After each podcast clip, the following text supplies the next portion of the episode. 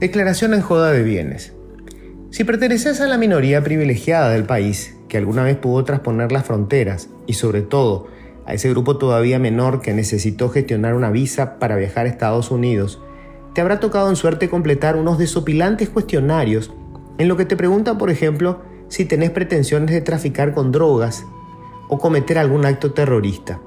La primera reacción ante la consulta es de perplejidad quien que tuviera en realidad esas oscuras intenciones sería tan cándido de confesarlo en un formulario rutinario de la embajada.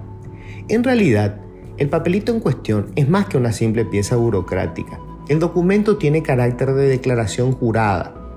Si luego de suscribirlo alguno de los firmantes fuera descubierto comerciando drogas en suelo estadounidense, además del tráfico ilegal, habrá incurrido en el delito de perjurio, una figura que por sí sola puede significar hasta 10 años de prisión dependiendo del estado donde lo pesquen.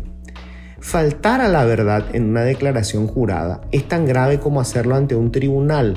No es una simple mentira, es un delito. Los niveles de gravedad que se le atribuyen responden a la necesidad de que quienes dan testimonio ante la justicia se ajusten a la realidad. La falsedad o las medias verdades pueden prostituir por completo todo el proceso. En Paraguay, la figura de la declaración jurada tiene rango constitucional y pretende hacer efectivo uno de los requisitos fundamentales para el funcionamiento de la democracia, la transparencia en la gestión pública. Quien vaya a asumir un cargo en el Estado está obligado a presentar una declaración jurada de sus bienes y otra al dejarlo. El objetivo obvio es poder cotejar los ingresos y gastos que registró en ese periodo y en cuánto se incrementó su patrimonio. Si no hay correlación y se hizo más rico de lo que sus ganancias lícitas le permitirían, se presume que tuvo ingresos no lícitos, ganancias espurias.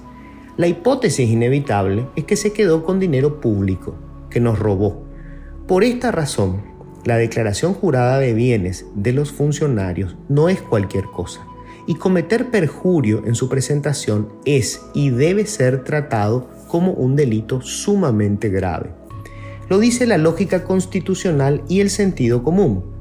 Pero como ninguno de los dos tiene mayor relevancia para los diputados colorados y los liberales cartistas, impusieron su mayoría de horda para convertir la declaración juramentada en un chiste de mal gusto.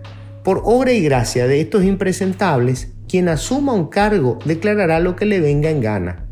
Si por algún accidente se descubre que tienen dos o tres estancias sin registrar, pedirán disculpas muy compungidos por ese olvido inocente y rectificarán el documento. Y punto. Y lo volverán a hacer las veces que les pillemos. Y eso será todo.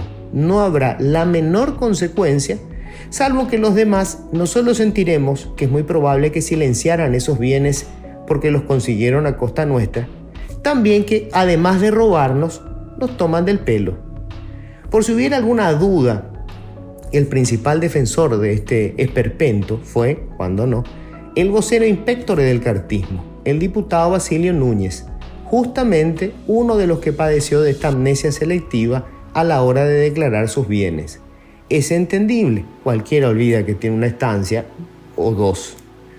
Por una de esas coincidencias notables, otro desmemoriado fue nada menos que el líder del diputado, el tabacalero Horacio Cartes, quien siendo presidente de la República en ejercicio, padeció de una desmemoria oportuna, ninguneando en su declaración jurada a tres empresas de maletín registradas a todo trapo en Panamá cuando empezaron a ventilarse datos de investigaciones de Estados Unidos sobre el lavado de dinero.